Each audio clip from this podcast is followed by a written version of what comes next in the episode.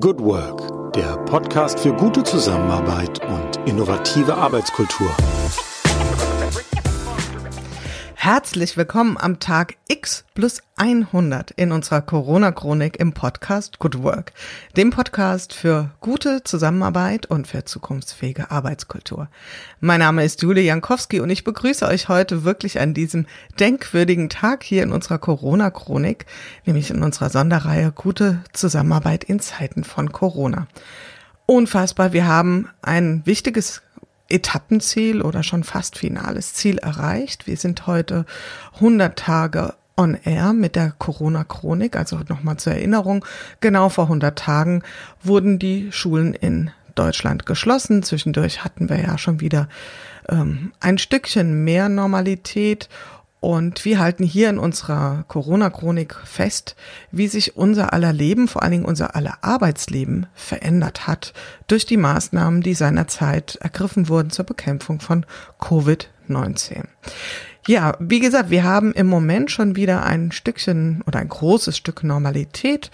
Tatsächlich erleben wir jetzt aber dieser Tage auch das Phänomen, was es bedeutet, wenn es zu lokalen Shutdowns kommt, äh, wie beispielsweise in Nordrhein-Westfalen im Kreis Gütersloh, wo es zu einem explosionsartigen Anstieg, wenn man das mal vielleicht so sagen kann, ähm, an Infizierten gekommen ist im Zusammenhang mit dem Schlachtbetrieb Tönnies und man sich da politischerseits oder politikseits ähm, dazu durchgerungen hat, nochmal einen Lockdown, einen lokalen Lockdown zu verhängen.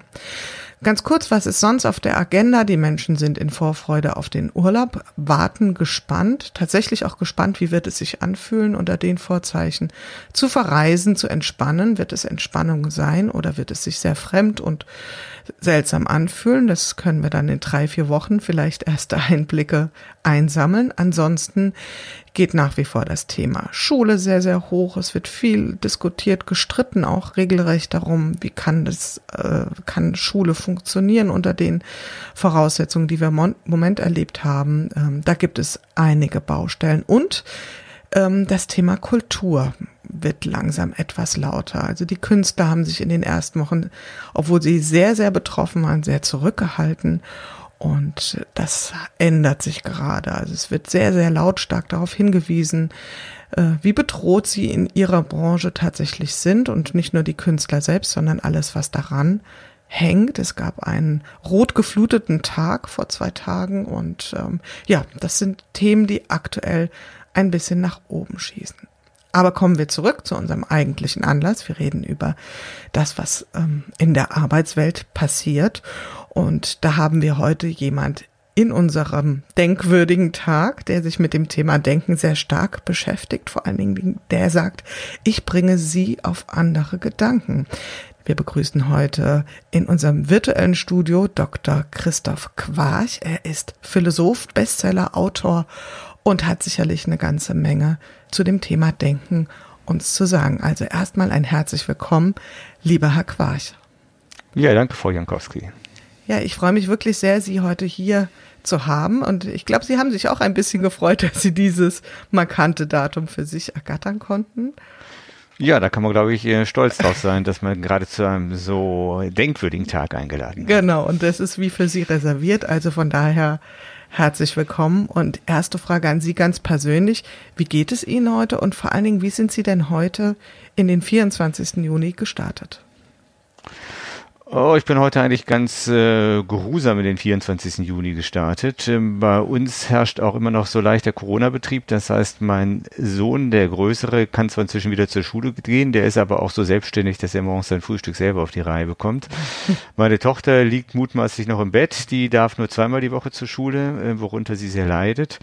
Ja, und von daher ähm, ist es bei uns im Augenblick etwas ruhiger, einfach deswegen, weil ich eben auch in meiner Arbeit ein wenig ausgebremst bin. Ähm, viele Vorträge sind abgesagt worden, viele von den philosophischen Reisen, die ich auch anbiete, sind abgesagt worden.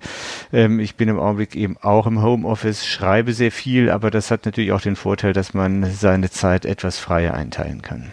Mhm.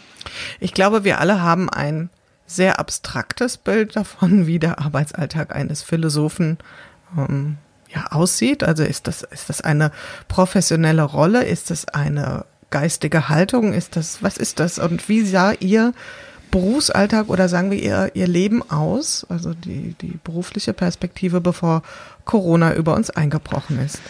Äh, diese Frage ist gar nicht so leicht zu beantworten, weil es gehört quasi zu meinem Berufsbild, dass es sehr facettenreich ist.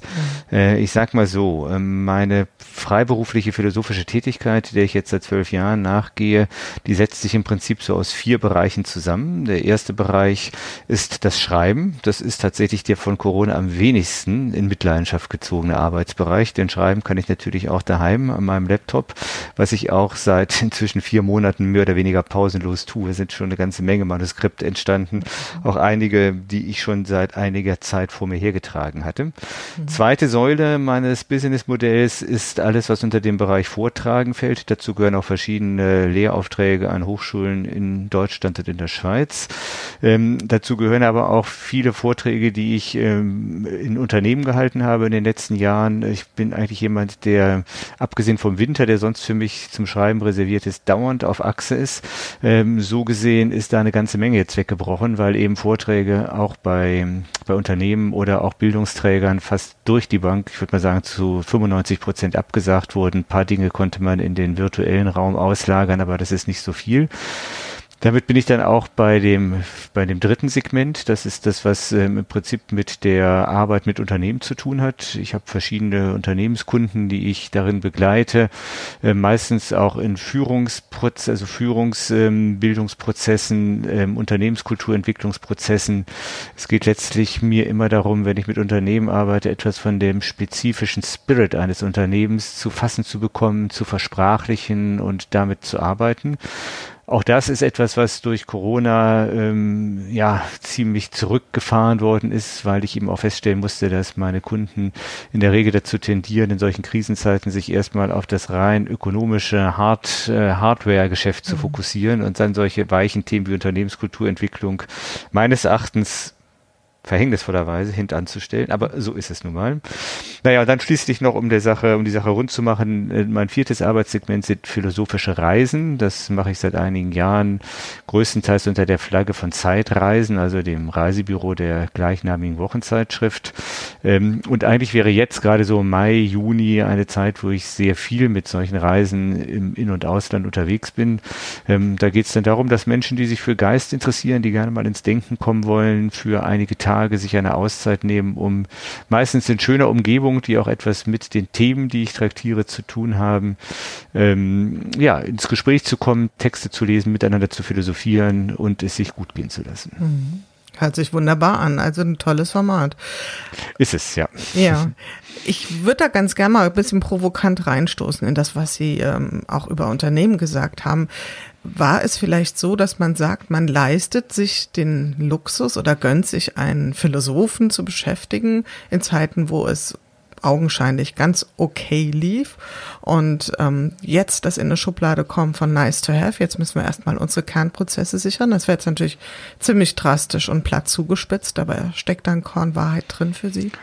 Ja, ich denke, ein Korn Wahrheit steckt auf jeden Fall drin. Also in der Tendenz ist das schon so. Und das ist ja im Prinzip auch ähm, nichts, was man jetzt blamen müsste. Also mhm. ich sag mal so, ähm, wenn es einem Unternehmen gut geht und es sich in der Situation befindet, da aus dieser Stär aus der Situation der Stärke heraus den Blick in die Zukunft zu denken und zu schauen, was können wir jetzt auch im Blick auf unsere Unternehmenskultur tun, dass wir äh, mit den großen Transformationen, in denen sich ja viele Unternehmen gegenwärtig befinden, gut Schritt halten können, dass wir uns auch neue Perspektiven äh, eröffnen können, im Zuge von digitalen Wandel zum Beispiel, aber auch im Zuge von einer Veränderung, sagen wir mal so, des, des Arbeitsverständnisses einer nachrückenden jungen Generation, dann ist das ja durchaus begrüßenswert. Mhm. Ähm, ich persönlich sehe es einfach als, ja, ich sag mal so, ich kann es verstehen, dass man jetzt in so einer Situation sagt, okay, wir wissen jetzt nicht, wie verhalten sich auch unsere Kunden, wie haben wir, äh, wie, wie müssen wir letzten Endes auch haushalten. Möglicherweise ist ein großer Teil der Bevölkerung in Kurzarbeit, da fragt man sich, können wir dann doch irgendwie externe Berater finanzieren?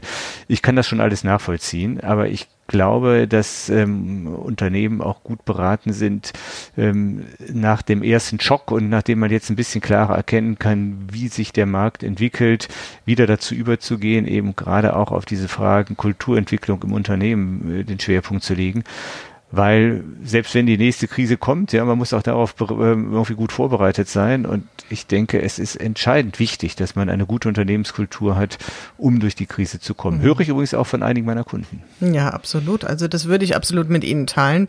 Ähm, ich habe habe mal ein Bild, was ich Ihnen zur Verfügung stellen würde.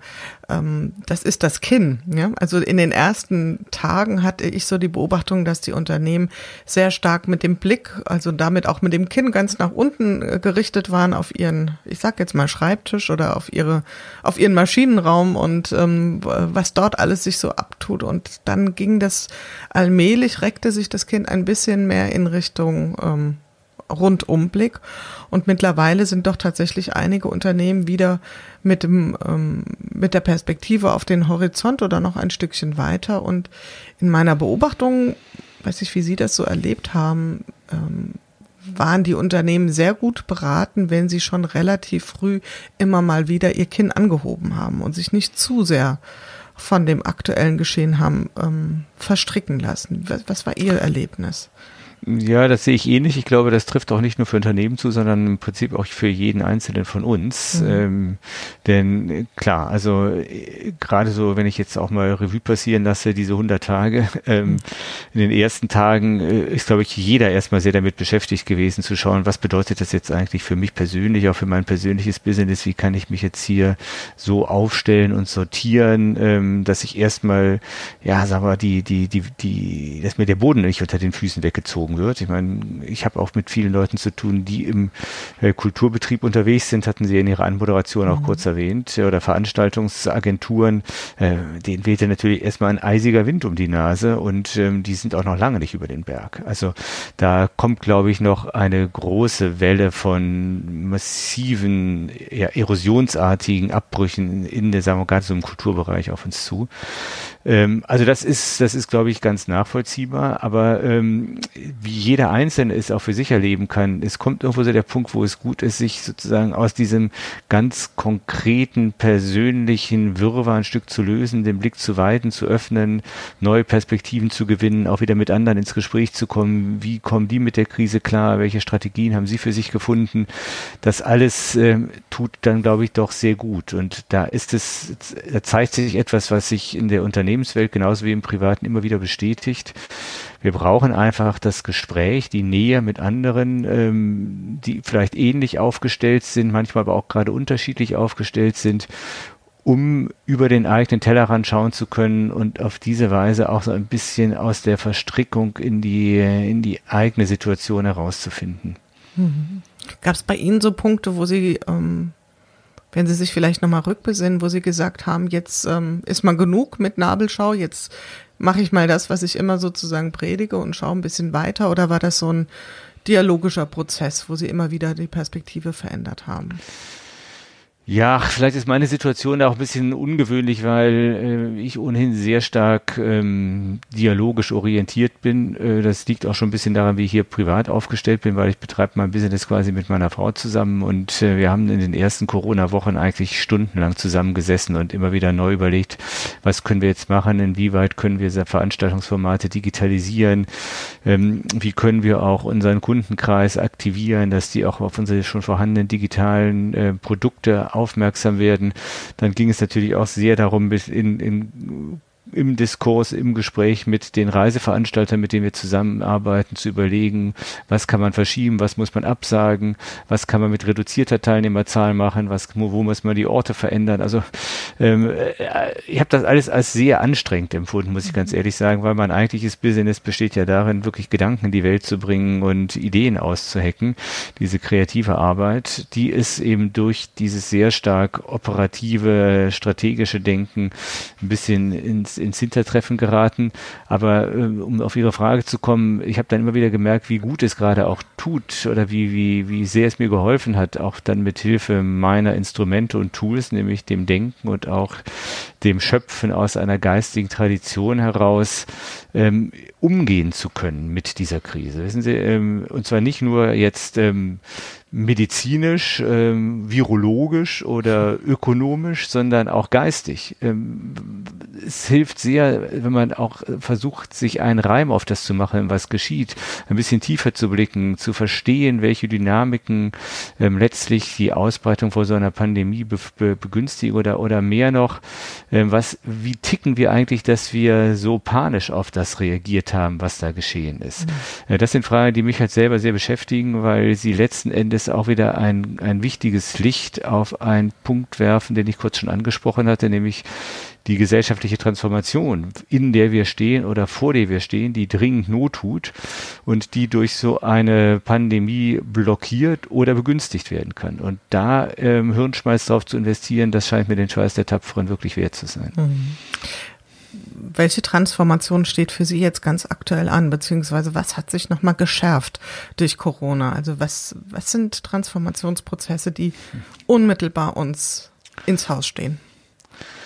Also ich glaube, ähm, hinter der Corona-Krise schwebt ja eine noch viel oder droht eine noch viel größere Krise, die was zu tun hat mit ähm, Klimawandel und Erwärmung der Erdatmosphäre. Ich glaube, wir werden in diesem Jahrhundert diesbezüglich noch äh, gewaltige Herausforderungen bestehen müssen. Nicht nur ökologischer Art, sondern auch sozialer Art durch Migrationsströme, die entstehen werden, zunehmende Ungleichverteilung ähm, des Wohlstands dieser Welt.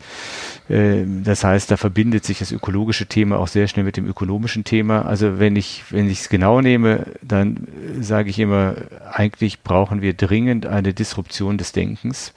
Und zwar in allen Bereichen, vor allen Dingen im ökonomischen Bereich. Ich denke, die Krise hat auch gezeigt, dass das neoliberalistische Wirtschaftsmodell, was seit den 90er Jahren zu einer globalen Macht geworden ist, sehr stark an seine Grenzen kommt. Diese Turboökonomisierung und Globalisierung der Welt funktioniert in dieser Weise nicht mehr. Sie ist vor allen Dingen nicht krisenresistent. Es hat sich eigentlich als eine Schönwetterideologie erwiesen. Und das betrifft letzten Endes äh, jeden einzelnen Verbraucher, jeden einzelnen Unternehmer. Wir alle müssen wirklich uns äh, noch einmal sehr genau die Frage vorlegen, wie wollen wir eben vor dem Horizont des drohenden Klimawandels unsere Ökonomie, unsere Wirtschaft organisieren. Da gäbe es eine Menge Diskurse, die geführt werden müssten. Und ich hoffe, dass äh, wir bald dazu kommen, wenn, sagen wir mal, die erste Corona-Panik ein wenig abgeflaut ist. Hm.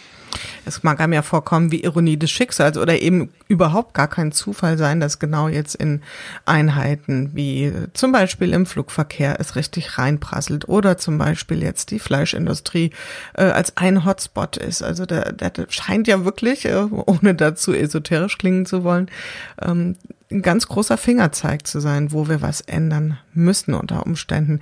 Werden wir diese Lernerfahrung denn beibehalten oder werden wir eher das Pendel wieder in die andere extreme Richtung schwingen lassen und ganz schnell auch vergessen und wieder zurück zum Alten schwingen? Äh, das ist, glaube ich, sehr schwer zu prognostizieren. Und da wage ich es auch nicht so wie die Kollegen aus der Futurologie, mich mit einer Prognose aus dem Fenster zu hängen. Ähm, ich kann Ihnen einfach nur meine Beobachtung teil, ähm, ja, mitteilen. Also ich, ich erlebe auch hier die Situation als ambivalent. Für mich ist dieses Coronavirus wie eine Art Brennglas, bei dem Dinge deutlich sichtbar werden, die vorher auch schon da waren, die wir bloß so in unserer alltäglichen Betriebsamkeit und Geschäftigkeit oft übersehen haben.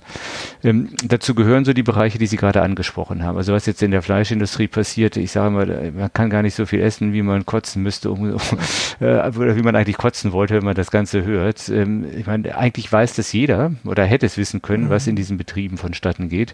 Das sind absolute Missstände, die so einfach nicht mehr hinnehmbar sind. Das ist einerseits ein ökologisches Thema, weil da einfach eben auch mit, mit Lebewesen auf eine Weise umgegangen wird, die also ethisch nicht vertretbar ist. Aber es ist auch ein ökonomisches Thema, weil dort einfach Menschen auf eine Weise beschäftigt werden, die auch völlig inakzeptabel ist. Und da muss man einfach sagen, hier, hier werden ähm, wirklich die ja, wie soll man das sagen, hier, hier zeigt sich letzten Endes unsere kapitalistisch konsumgesteuerte Wirtschaft von einer ihrer grässlichsten Seiten. Und da muss etwas geschehen, da muss interveniert werden. Und da kann man fast dem Virus dankbar sein, dass es jetzt so schonungslos die Dinge offenlegt. Mhm. Ähm, interessant sicherlich auch Flugverkehr, Tourismus, wo sich in den letzten Jahren, obwohl ich selber ja auch in der Branche tätig bin, muss ich sagen, da haben sich einfach Entwicklungen ähm, ergeben, die auch in keiner Weise mehr verantwortbar waren. Man sprach von Overtourism, man weiß, welchen ökologischen Fußabdruck Kreuzfahrtschiffe hinterlassen, Fernreisen, die vollkommen maßlos geworden sind. Auch da denke ich, äh, wird sich etwas verändern, ganz einfach, weil Airlines jetzt schon pleite sind, ähm, weil die Flugpreise steigen werden und weil es eine ganze Weile dauern wird, bis der Flugverkehr wieder ähm, auch nur von ferne auf das Niveau kommt, äh, was er hatte. Ich hoffe, das wird gar nicht mehr dahin kommen, denn viele Menschen entdecken jetzt ja auch, dass es auch anders geht und dass man auch äh, mit der Bahn oder mit dem Fahrrad oder mit dem E-Bike oder wie auch immer im eigenen Land Urlaub machen kann. Ähm, so gesehen gibt es Branchen, die ökologisch ähm, vor dem Hintergrund eben auch Klimawandel problematisch waren. Automobil könnte man jetzt auch noch dazu nehmen, wo erzwungenermaßen Wechsel, äh, Veränderung, äh, Change stattfindet. Teilweise für mich äh, eine positive Entwicklung, auch äh, begünstigt durch eine stärkere Regulations- oder Regulierungsbereitschaft seitens der Politik, von der man auch zwischenzeitlich schon glaubt, die ist ja völlig verloren gegangen. Auf der anderen Seite sehe ich aber, dass es auch andere Branchen gibt, die für die Transformation dringend nötig wären, die völlig unter die Räder kommen, wie eben die Kulturbranche.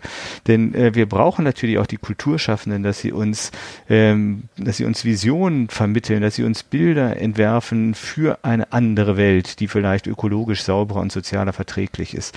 Ähm, ausgerechnet der Kulturbetrieb aber, der auch für die, für die geistige Resilienz einer Bevölkerung in solchen Krisenzeiten so wichtig ist, ähm, ist extrem betroffen und ähm, ich bin wirklich in Sorge, dass es hier erosionsartig ähm, Einbrüche geben wird, gerade bei solo-selbstständigen Kulturschaffenden, von denen es viele gibt, mit denen ich auch arbeite.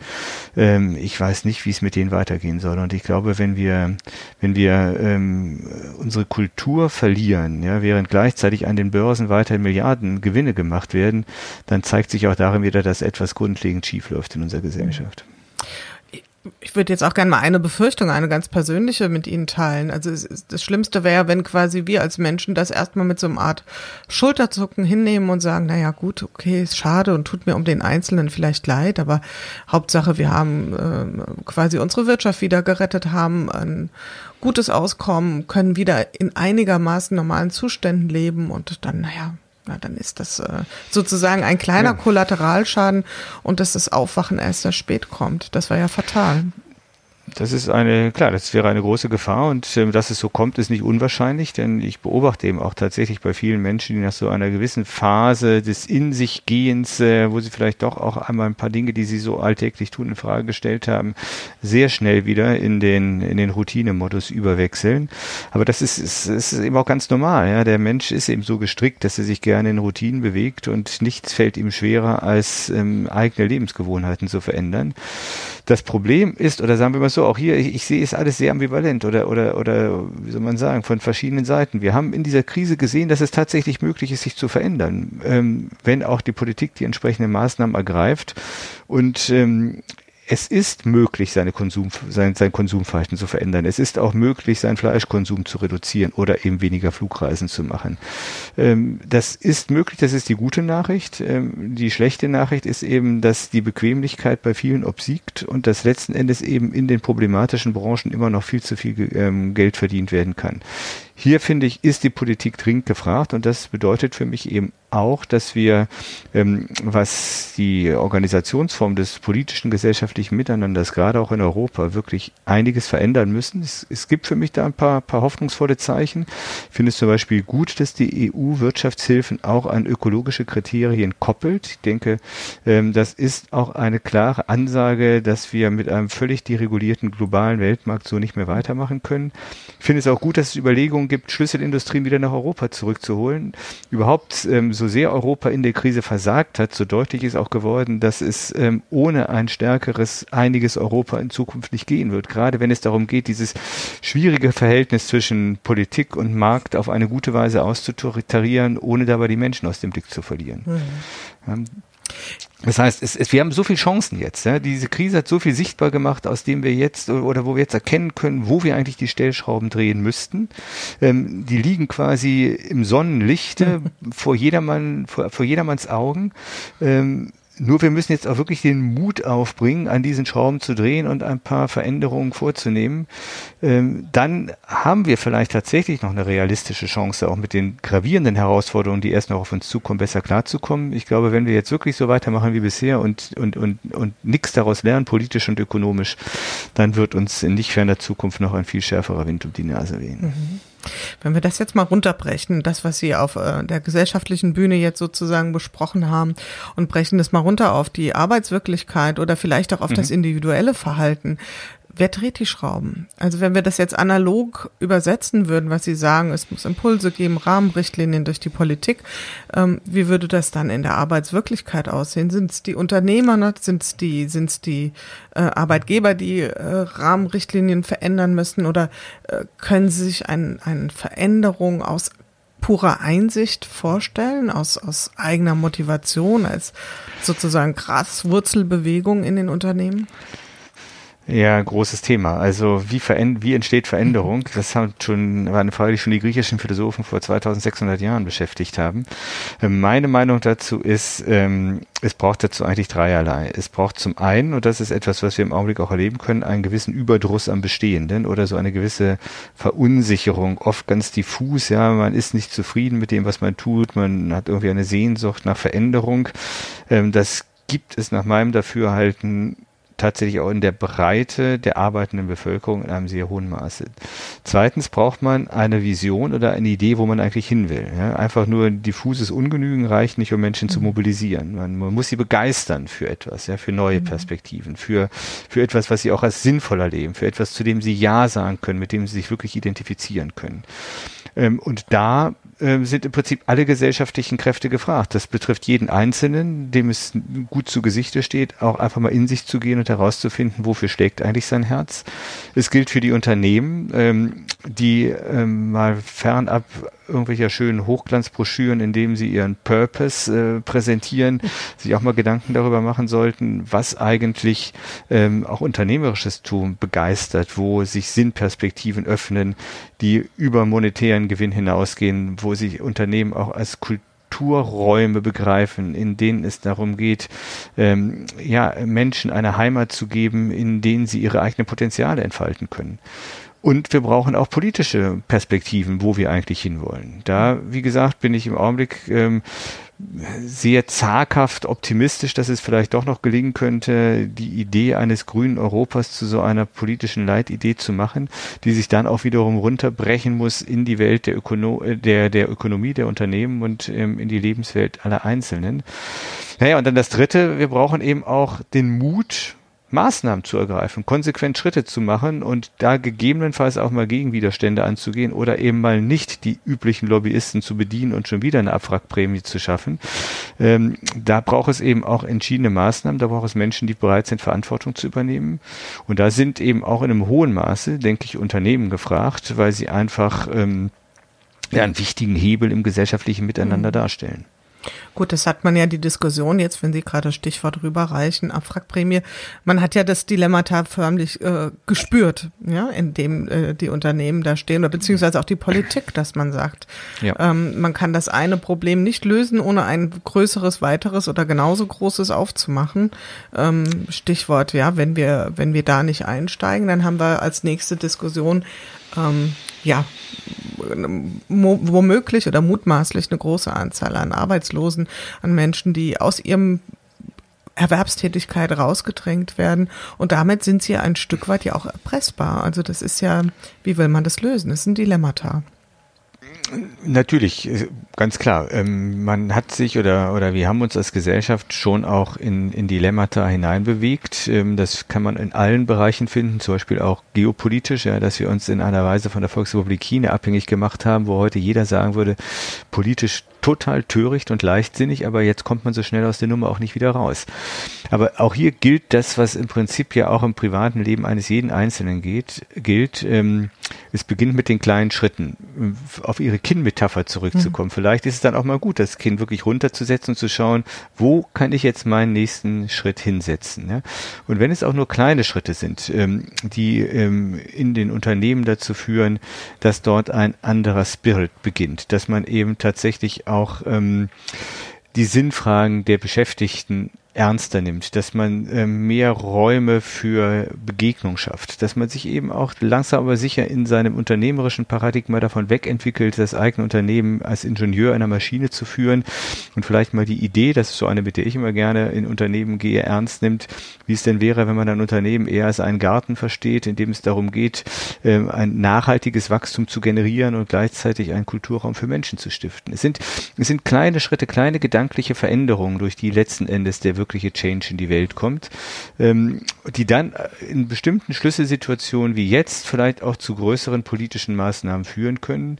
Ähm, insofern dass dann eben tatsächlich ähm, mal was die äh, Industriepolitik oder auch die Konjunkturpolitik angeht, Signale gesetzt werden, die eine andere Richtung anzeigen. Aber ich möchte einfach immer dazu ermutigen, gar nicht so sehr ähm, sich quasi lähmen zu lassen von den mhm. großen makroökonomisch, politischen, geopolitischen Zusammenhängen. Letztlich beginnt der Wandel immer einerseits vor der eigenen Tür und andererseits dort, wo eine Idee, eine Perspektive sich öffnet, wo man sagt, okay, das ist doch, es wäre doch wirklich eine geile Sache, wenn wir es hinbekommen, alle miteinander Europa inmitten einer sonst gerade aus den Fugen geratenen Welt zu einem Ort nachhaltigen, ökologisch sauberen und sozialverträglichen Wirtschaftens zu machen. Lasst uns die Ärmel hochkrempeln, lasst uns über unsere Grenzen gehen, lasst uns hier für den richtigen Weg gehen. Das hat, das hat Potenzial, da liegen so viele Chancen. Und jetzt muss man dafür die Signale setzen. Es geschieht sehr zaghaft, aber immerhin, es geschieht etwas. Dann würde ich jetzt ganz gerne, klingt jetzt vielleicht ein bisschen nach einem harten Cut, aber ähm, nochmal zu dem kommen, was Sie ja mit Ihrem, ähm, mit Ihrer, sagen wir, Beratung, Begleitung oder vielleicht besser Begleitung, genau, anbieten. Was ja, sind, wir sind mittendrin. Wir sind mittendrin, genau. Was ist, ähm, was ist Ihre Erfahrung? Wie lassen sich diese Gedanken, die Sie mit Ihren Kunden bisher analog sozusagen geteilt haben. Wie lässt sich sowas im digitalen Raum abbilden? Sie haben es ein bisschen angekündigt oder angedeutet, dass äh, Ihre Kunden da noch zurückhaltend waren. Das mag auch einfach an einem anderen Fokus gelegen haben. Aber was sind das für Voraus äh, Herausforderungen? Also der Philosoph im digitalen Raum, ist das ein Bild, was Sie gerne äh, mit Leben füllen würden oder fremdeln Sie da? Also ganz offen gestanden fremdlich schon damit, weil ich bin ja schon eher oldschool und halte es mit Sokrates, der sich auf der Agora im alten Athen am liebsten bewegte, um analog mit den Menschen im persönlichen Gespräch zu sein und ihnen äh, metaphorisch mhm. auf den Zahn zu fühlen. Ähm, das ist das, was ich eben auch, sagen wir bei meiner Arbeit mit Unternehmen schon vorzugsweise mache. Ich bin schon jemand, der an die, die, an die, an die analoge Begegnung von Mensch zu Mensch glaubt, weil ich einfach feststelle, diese kostbare Ressource der Begeisterung, die als Motivationsfaktor für unternehmerische Transformation so unverzichtbar ist, die entsteht ähm, am ehesten, wenn Menschen sich in die Augen schauen, wenn sie was gemeinsam erleben und wenn sie so eine ganzheitliche Qualität von Erfahrung haben. So etwas digital abzubilden ist schwierig. Ich finde es aber auf der anderen Seite im Augenblick sehr spannend zu sehen, ähm, dass ähm, wir quasi ja gezwungen worden sind, so eine Art Lernstunde, also eine Lernerfahrung zu machen. Wie ist das jetzt eigentlich mit dem Digitalen? Was geht darin gut und was geht darin nicht gut? Man kann, glaube ich, in der digitalen Welt hervorragend miteinander arbeiten arbeiten und sich sehr viele überflüssige, auch ökologisch unvertretbare Firmenmeetings sparen, indem man einfach sich in irgendwelche Chatrooms einwählt und da miteinander argumentiert, Informationen austauscht, Entscheidungen findet, Entscheidungen trifft. Das geht, das geht problemlos digital. Was eben nicht so leicht ist, ist wirklich dieser, ist, ist, ist der sinnorientierte Diskurs, wo man ähm, auch stärker sich selber als Person mit einbringen muss. Da sieht man wiederum, dafür sind analoge Räume wichtig. Und ich glaube, wenn ich jetzt so, ähm, oder wenn ich mir überlege, wie wird das mit den Unternehmen weitergehen, ich denke, wir werden sehr bald zu solchen hybriden Mischformen finden. Es wird stärker Homeoffice geben, es wird stärker digitale Konferenzen geben, man wird mehr in den virtuellen Raum auslagern. Ähm, aber gleichzeitig wird man die hohe Wertigkeit der analogen Bewe äh, Begegnung mehr wertschätzen, mehr erkennen und auch schauen, dass man dafür die entsprechenden Räume einrichtet.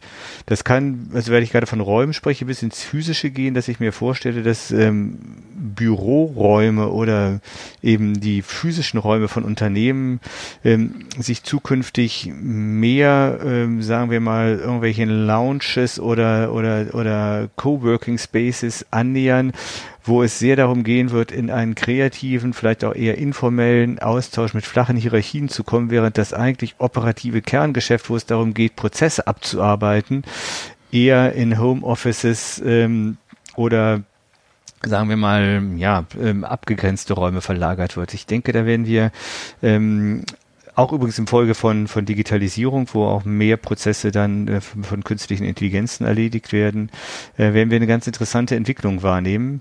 Meine Hoffnung ist, ähm, dass Unternehmer und Unternehmen weitsichtig genug sind zu begreifen, dass gerade in der digitalen Zeit die Kreativität, ähm, die begeisterte Kreativität ihr wichtigster Wettbewerbsvorteil und das alles entscheidende ähm, Identitätskriterium, Alleinstellungsmerkmal von Unternehmen sein wird.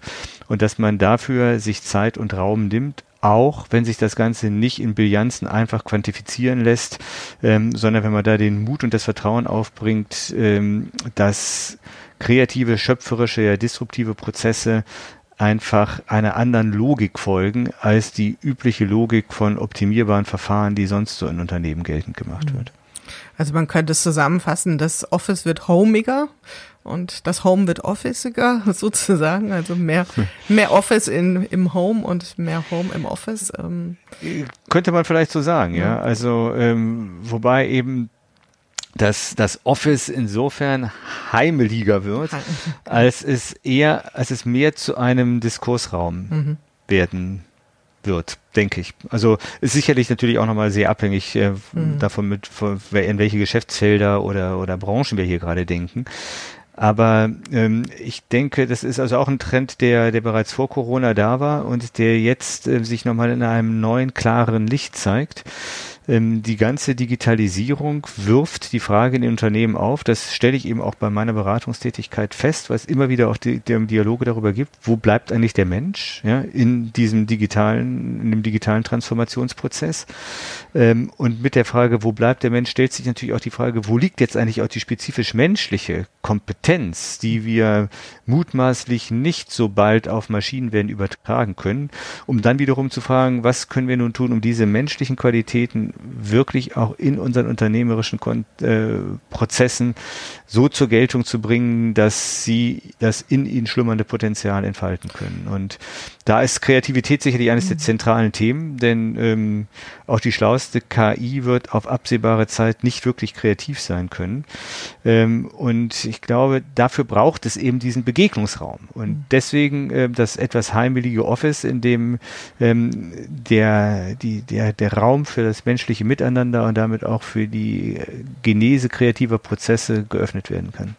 Jetzt kann man das ja von zwei Perspektiven aus diskutieren. Man kann ja sagen, diese digitalen Systeme haben wir noch lange nicht zu Ende gedacht. Wir müssen die um diese sehr zentrale oder zentrale Komponente des menschlichen Seins erweitern. Das war ja ein Punkt. Man kann auch genauso gut draufschauen und sagen, na ja, vielleicht entwickeln wir auch eine neue Kulturkomponente oder Kompetenz ähm, im Umgang mit den digitalen Systemen. Also wenn ich jetzt mal so mir vorstelle, als ähm, beispielsweise das Telefon aus, aufkam, war das sicherlich auch erstmal was sehr, sehr Künstliches und äh, ich glaube, die Menschen haben auch mit großer Ehrfurcht und Anspannung vor dem Gerät gestanden und konnten sich wahrscheinlich nicht vorstellen, dass es mal eine Zeit geben wird, wo Menschen über lange Zeit ins Plaudern und ins Austauschen kommen. Und die Frage ist, haben Sie so eine Vision, dass wir als Menschen auch ähm, eine neue Kulturkompetenz entwickeln?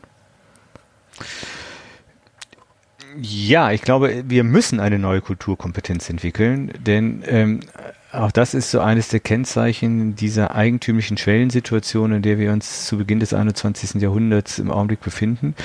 Es muss sich in den nächsten zwei, drei Dekaden entscheiden, ob wir diese neuen Technologien, also wir als Menschheit, wir als Unternehmer, wir als Privatperson, ob wir uns diese Technologie quasi dienstbar und zu eigen machen oder ob wir uns den ihr implementierten Imperativen mehr oder weniger gedankenlos und willfährig preisgeben. Mhm ähm, wir können quasi ähm, uns quasi von den technologischen Entwicklungen treiben lassen, so dass wir uns immer mehr den technischen Optionen, die wir jetzt haben, anpassen müssen. Das ist ein leider nicht unrealistisches Szenario. Ja.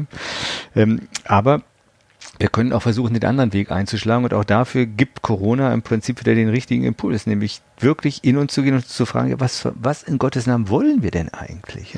Wie stellen wir uns denn eigentlich Wirtschaften in Zukunft vor? Stellen wir uns Wirtschaften tatsächlich nur noch so vor, dass irgendwelche anonymen, gigantischen ähm, Profitmaximierungsmaschinen ähm, mit nun auch noch künstlicher Intelligenz perfektioniert und ähm, optimiert werden, bis dahin, dass wir dafür den Preis zahlen, dass der Mensch in der, in der Arbeitswelt überflüssig wird? Ist es das, was wir wollen, dass halt irgendwelche Großaktionäre Milliarden Gewinne machen, ähm, während letzten Endes eine ganze Menschheit zur Arbeitslosigkeit oder zum sinnlosen Konsumieren verdammt wird? Oder wollen wir vielleicht doch eine andere Richtung einschlagen, nämlich diejenige, dass wir diese großartigen Technologien, die es da gibt, in den Dienst des menschlichen Lebens nehmen, in den Dienst eines Lebens, das im Einklang mit der Natur auch irgendwie sich rüstet, den Herausforderungen des Klimawandels zu begegnen und dann eben Kulturräume schafft, in denen diese ähm, Maschinen ihren Ort finden. Also man könnte es auch so sagen, wenn man es bildhaft sprechen äh, sagen möchte, wir haben die Option, ähm, selber Teil einer großen Maschine zu werden oder Teil eines großen global agierenden Computernetzwerkes. Oder wir haben die Möglichkeit, diese Maschinen in einen menschlichen Lebensraum zu implementieren, in einen menschlichen Kulturraum. Dazu möchte ich mit meiner Arbeit Mut machen. Ich versuche auch Unternehmer dafür zu gewinnen, zu begreifen, dass es hier letztlich nicht einfach nur darum geht, äh, sich technisch irgendwie zu, zu innovieren, ja, sondern dass es wirklich um die grundsätzliche Frage geht, was ist der Sinn von alledem hier? Warum machen wir das Ganze eigentlich? Und diese Frage ist teilweise erschütternd, weil sie so selten gestellt wird. Ja, und vor allen Dingen, wenn wir überlegen, wer hat denn die Technologie erschaffen? Also selbst etwas zu erschaffen, was sich dann am Ende final gegen uns richtet, ähm, macht nicht wirklich viel Sinn. Ähm, macht nicht wirklich viel Sinn, aber ist ein Thema, das die Menschheit schon seit ihren ersten Anfängen beschäftigt. Ich bin gerade dabei, für ein Seminar mich nochmal mit dem alten Prometheus-Mythos zu beschäftigen. Ja, der, der den Göttern das Feuer stahl, um den Menschen etwas vermeintlich Gutes zu tun. Ja, in Zeiten von CO2-Zunahme ähm, fragt man sich, ob das mit dem Feuer wirklich so eine gute Idee war. Also ähm, zumindest die, die Weisen und Denker aller menschlichen Kulturen, soweit wir das übersehen können, haben immer vor, ähm, vor demjenigen gewarnt, was die Griechen die Hybris nannten, also die Maßlosigkeit, die Vermessenheit. Wir wissen eigentlich, dass das Leben ein gewisses Maß wahren muss und ein gewisses Maß einhalten muss. Aber die Technologien, die wir geschaffen haben, tendieren halt aus sich heraus zur Maßlosigkeit und deswegen sind wir Menschen eben so gefordert, uns Gedanken darüber zu machen, was uns eigentlich das Maß gibt. Das müssen wir, müssen wir selber entscheiden, indem wir miteinander reden und indem wir ähm, die Diskurse führen, die Not tun, die unter dem Vorzeichen von Corona teilweise stattgefunden haben, aber jetzt leider schon wieder ins Hintertreffen geraten. Mhm.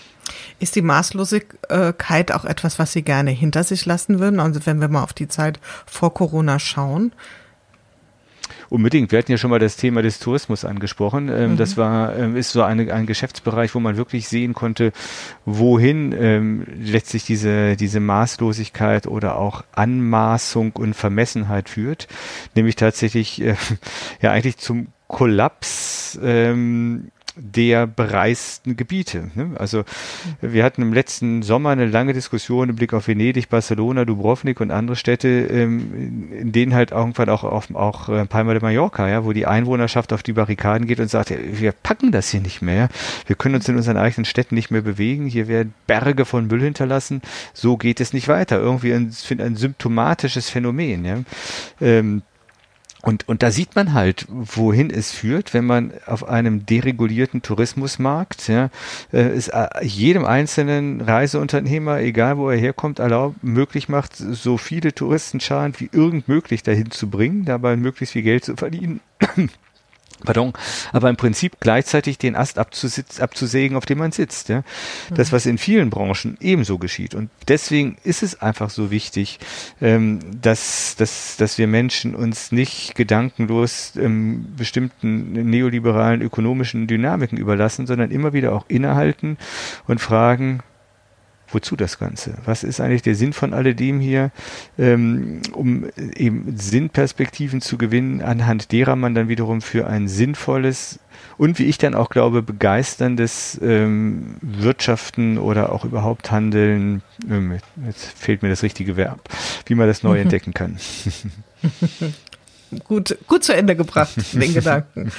Ähm, gibt es etwas aus der Zeit vor Corona, was Sie vermissen, wo Sie sagen, das darf bitte sofort wieder in mein Leben zurückkommen? Ja, ganz viel. Also zum Beispiel Fußballspiele. Also, ähm, dass ich jetzt im Abstiegskampf der von mir so geliebten Fortuna die Mannschaft nicht zu Hause unterstützen kann, ist natürlich eine Katastrophe. Aber ähm, auch Kulturveranstaltungen jedweder Art, ähm, im Theater sitzen, äh, mit anderen Menschen zusammen etwas erleben, äh, das muss ich sagen, das fehlt mir massiv und ähm, nicht nur, weil ich selber eben als Vortragender natürlich auch von solchen Veranstaltungen lebt, betroffen bin und wenig Spaß daran hat, wie es jetzt mir übermorgen blüht, eben vor einem leeren Saal, der sonst immer voll ist, nur in die Kamera hineinzusprechen. Es ist schön, dass es sowas auch gibt, in, aber nur als, als sozusagen Ultima Ratio. Nein, also diese menschliche Nähe, die menschliche Begegnung, das menschliche Miteinander ähm, in der Kultur, im Sport, ähm, das fehlt mir sehr und ich wünsche mir von Herzen, dass ähm, wir bald dahin kommen, den Mut aufzubringen, äh, das auch wieder zuzulassen, vielleicht mit Maskenpflicht, aber da habe ich im Augenblick auch das Gefühl, ist die Politik zu ängstlich. Ich beobachte das auch im Kleinen, ja, das hat oft damit zu tun, dass es natürlich für jeden Gesundheitsamt äh, Sachbearbeiter oder auch für jeden ähm, Menschen im Ordnungsamt sehr viel einfacher ist, eine Kulturveranstaltung abzusagen, als sich Gedanken darüber zu machen, wie man sie mit äh, entsprechenden Hygienevorschriften äh, trotzdem noch umsetzen kann. Ich sehe mit großer Freude, dass die Salzburger Festspiele dieses Jahr trotzdem stattfinden, dass die den Mut aufgebracht haben, es nicht abzusagen. Und ich hoffe, dass das so gut geht, dass ganz Europa daran wird Maßnehmen können, um nach dem Sommer schnell wieder zu Kulturveranstaltungen zu kommen. Mhm. Ja, den Wunsch teile ich auf jeden Fall. Ich habe gerade heute Morgen, ich glaube in der Zeit war es gelesen, dass es jetzt schon, ähm, das geht ja auch in Richtung Begegnung, Untersuchungen gibt, wohl vom Beginn des Lockdowns an, also psychologische Untersuchungen, was macht die Berührungslosigkeit ähm, mit den Menschen, also welchen, welchen physischen Impact hat das, also ja. auf das Gesundheitssystem, also auf das, auf das individuelle Gesundheitssystem. Und ähm, ja, das ist traurig und gleichzeitig spannend. Ja. Ist, ein, mhm. ist ein riesiges Fass, was wir da jetzt noch aufmachen könnten, weil das mhm. nochmal die generelle Handhabe mit dieser Pandemie anspricht. Also es ist schon sehr früh ziemlich deutlich geworden, gerade auch äh, aus den aus den wissenschaftlichen Erkenntnissen der Immunologie, dass ähm, soziale Quarantäne oder soziale Isolation, gerade auch auf, auf Intensivstationen, ähm, das menschliche Immunsystem massiv schwächt. Äh, und mhm. so dass man wirklich fragen muss, sind diese Maßnahmen, die vielleicht aus immunologischer Sicht angezeigt sind, aus medizinischer Sicht überhaupt vertretbar. Mhm. Äh, wir haben sehr viel über Wissenschaft in letzter Zeit geredet ähm, und man hat gesehen, es ist gut, dass Wissenschaft auch Politik berät. Wir haben aber auch gesehen, wieder Ambivalenz, es ist schlecht, wenn es dabei Monopole gibt. Die Immunologie mhm. hat den wissenschaftlich-politischen Diskurs total dominiert. Man hat in den Talkshows keine Mediziner und schon mal gar keine Komplementärmediziner zu Wort kommen lassen, die eine völlig andere Sicht auf das Phänomen haben. Das die alle sagen, alle mit denen ich gesprochen habe, lasst die Leute zu Hause, lasst sie in ihrem angestammten sozialen Umfeld, behandelt sie rechtzeitig mit antiviralen Mitteln und wir haben eine wesentlich geringere Letalitätsrate, noch geringer, muss man ja sagen, weil Deutschland ja ohnehin schon gut dasteht. Wir würden unsere Intensivstationen nicht überfordern, ähm, aber man muss einfach auch mal die unterschiedlichen wissenschaftlichen Zugänge ernst nehmen, ja, und eben auch, dass eine Neuroimmunologie, die etwas darüber lehrt, wie wichtig Sozialkontakte, wie wichtig auch ähm, sozusagen kulturelle Nahrung für das menschliche Immunsystem ist, ähm, zu Wort kommt das hat alles viel zu wenig stattgefunden. Ja, man glaubt mhm. eigentlich, jetzt sieht man wieder, wir sind irgendwie vernagelt in unserem technischen Medizinverständnis und glauben, äh, wir kriegen alles in den Griff, wenn wir mit, mit super teure Intensivmedizin rangehen. Dabei ist die Lehre dieses Coronavirus nach allem, was man bisher weiß, ähm, für unser, sagen wir, Verständnis von Medizin und Gesundheit uns auftischt, einfach alleine nur die. Es kommt alles darauf an, dass wir einen Lebensstil finden, der unsere Immunität stärkt, der uns bessere Immunantworten geben lässt. Mhm. Das hat wieder etwas mit Ernährung zu tun, das hat was mit Fleischkonsum zu tun, da sind wir wieder bei Tönnies. Also eigentlich, es liegt alles in dem ich schaue hier aus dem Fenster an einem wolkenlosen, klaren Sommertag vor uns. Man muss nur A und B zusammenrechnen und eins und zwei zusammenzuzählen, um zu wissen, was wir jetzt tun müssten, damit eine solche Pandemie, selbst wenn sie wiederkommt, uns erstens nicht mehr so zu schrecken braucht und zweitens mit einer sozialen, kulturellen Resilienz beantwortet wird, anstatt mit einem doch einigermaßen eng scheuklappenartigen technischen Diskurs. Hm. Absolut. Was haben Sie sich denn persönlich so zurechtgelegt in der Corona-Zeit? Haben Sie sowas, es mag jetzt ein bisschen trivial klingen, aber wie ein Corona-Hack, also irgendetwas, ein Ritual oder irgendeine kleine, ähm, ein kleiner Kniff, der Ihnen das Leben leichter gemacht hat? Also der Philosoph antwortet auf solche Krisen, indem er schreibt. Ich habe sehr schnell ein kleines Büchlein geschrieben. Das mhm. heißt Neustart, 15 Lehren aus der Corona-Krise. Ähm, interessantes Dokument, äh, weil ich, wenn ich das jetzt so retrospektiv sehe, feststelle, da war ich optimistischer, dass sich wirklich etwas verändert als heute. Aber die Richtung, die ich damals ähm, glaubte wahrnehmen zu können, ich glaube, die stimmt weiterhin. Ähm, einer der Punkte, der darin vorkommt, ist das Thema, ähm, das ist der letzte, äh, hatte ich kurz auch schon mal angesprochen, die Corona-Pandemie lehrt uns, dass wir tatsächlich am Ende des Tages so etwas wie eine neue Religion brauchen. Ich meine jetzt nicht also irgendwas, was das Christentum ablöst, mhm. sondern eine neue Wiederanbindung an die Wirklichkeit, ja, an das Sein dieser Welt, an die Natur. Und das beantwortet jetzt auch Ihre Frage, was ich in den, in den Wochen der Corona-Pandemie wirklich in einem Maße getan habe, dass ich mir immer gewünscht habe, aber vorher nicht getan habe, ist, dass ich mit meiner Frau wandern gegangen bin. Ähm, da hat das Wetter natürlich auch wunderbar mitgespielt und mhm. wir haben hier bei uns in der Umgebung, in der Rhön, einfach auch ein wunderbares Wandergebiet. Aber ich habe gemerkt, wie unglaublich gut es einem tut, wenn man immer nur mit diesen technischen Geräten umgeben ist und immer nur irgendwelche Hiobsbotschaften zu lesen bekommt, einfach rauszugehen. Wir haben mal eine Vollmondnacht, ich glaube im April, in April Vollmond waren wir die ganze Nacht draußen auf der Wasserkuppe und wenn man dann ähm, einfach sich mal auf das einlässt, was, was, was die Natur einem jederzeit sagt und zu sagen hat, dieses äh, du gehörst zu uns, ja, du bist Teil eines Großen und Ganzen, dann äh, geht die Angst verloren. Ja, und man fühlt sich irgendwie zugehörig zu etwas umfassenden Größeren und denkt sich, ja mein Gott, das Leben hier, das gab es schon immer, das wird weitergehen und das wird sich jetzt auch durch so eine Krise, das wird sich auch durch einen drohenden ökonomischen Kollaps äh, nicht vernichten lassen. Ähm, diese Erfahrung zu machen, die hat mir sehr geholfen und davon erzähle ich auch gerne weiter, weil ich immer denke, ja, das ist alles da. Es ist alles da. Wir brauchen einfach nur vor die Tür zu gehen und ähm, die Welt spricht zu uns und sie spricht von uns von Sinn und Schönheit. Ähm, wir müssen einfach nur hinhören.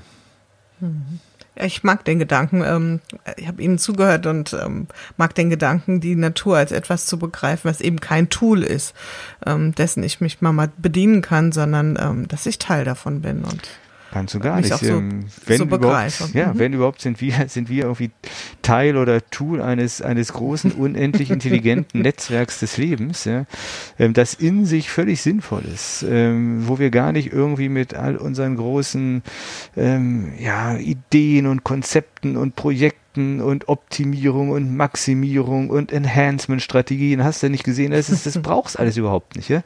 Es ist alles da. Das Einzige, was es braucht, ist ein offenes Herz, ein offenes Auge und einen offenen Geist, um immer wieder in diese Konversation, in dieses Gespräch mit der Welt zu kommen, das uns Sinnperspektiven öffnet und uns eben auch die Angst vor ähm, solchen, solchen Pandemien nehmen kann.